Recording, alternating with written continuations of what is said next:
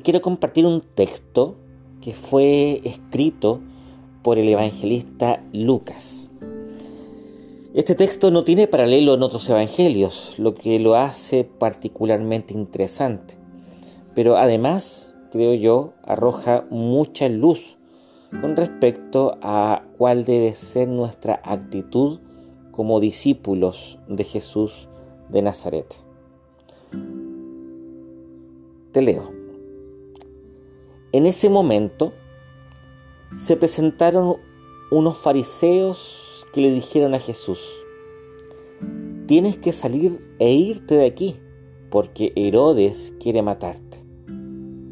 Jesús les respondió, vayan a decir a ese zorro que hoy y mañana expulsaré demonios y haré curaciones, pero al tercer día habré completado todo. Pero hoy, mañana y pasado mañana continuaré mi camino, porque no es posible que un profeta muera fuera de Jerusalén. Hay varias cosas dignas de destacar de este texto. Primero, cosa que a alguno le podría sorprender, hay un grupo de fariseos que está a favor de Jesús, que han escuchado sus enseñanzas, que han visto sus acciones y que confían en Él como un hombre de Dios y por lo tanto lo quieren defender. Y van y le advierten de que Herodes pretende matarle. Es interesante ver esta actitud de los fariseos, porque normalmente los entendemos a ellos en conjunto como los malos de la película. Son retratados como personas viles, leguleyas, casi viperinas, Em, rondando en torno a Jesús buscando ponerle tropiezo. Claramente es un acto injusto para con todo el grupo, porque como vemos aquí en el juicio y en la figura de José de Arimatea, como eh, ellos efectivamente eh, no eran de manera homogénea opositores al maestro este pequeño grupo de fariseos trata de salvar a Jesús. Primera cosa importantísima entonces sería esa. La segunda tiene relación con la actitud del poder frente a Jesús. Herodes, quien a todas luces es un títere del imperio, le incomoda la figura y la predicación de Jesús de Nazaret. Él se siente incómodo, no le sirve para sus eh, fines y por lo tanto, con justa razón para él, busca matar a Jesucristo. Y esto es importante destacar porque el poder, los poderosos, jamás estarán del lado del reino de Dios. Los poderosos que han labrado su estructura de dominio sobre otros, lo han hecho sobre valores y usando herramientas que son absolutamente contrarias a las eh, herramientas del reino.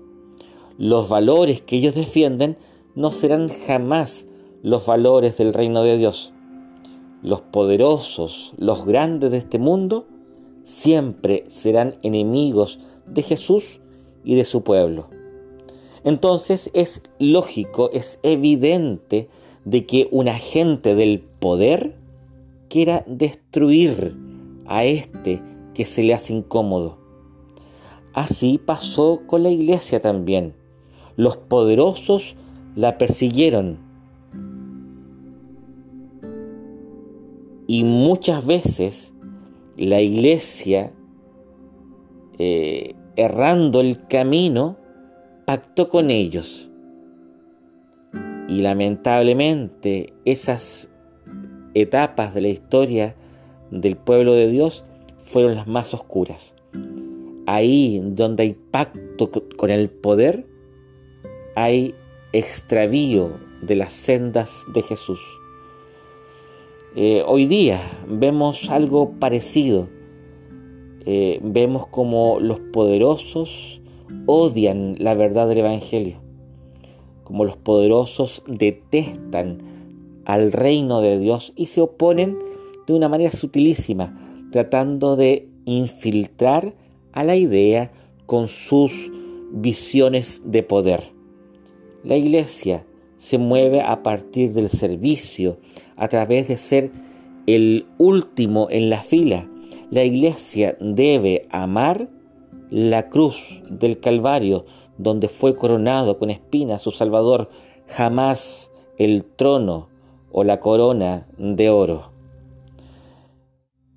El cristiano ha de ir detrás de los pasos de su Maestro y eso lo conducirá sí o sí al odio por parte de los grandes y poderosos.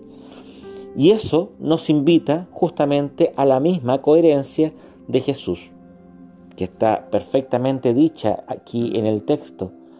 Jesús no le teme a la persecución, no le tiene miedo a la muerte. Él conoce el final de cruz que le espera. Y para eso ha venido, para Él siendo el Rey de todo, descender hasta lo sumo de la condición de abandono, tortura y muerte. Jesucristo, el Hijo de Dios, no busca otra cosa que cumplir la misión del Padre. Y eso significa abrazar la persecución de aquellos que odian el proyecto de Dios. Dime, ¿por qué la suerte de la iglesia como cuerpo de Cristo iba a ser distinta a la de su Señor? Por eso debemos preocuparnos, ayunar y romper nuestros ropajes en señal de duelo cuando otros que desde el poder quieren instrumentalizar la iglesia, se entrometen a tal grado de lograr que la conciencia de los cristianos vaya en contra de la humildad que debe ser nuestra, nuestra, nuestro pendón y bandera.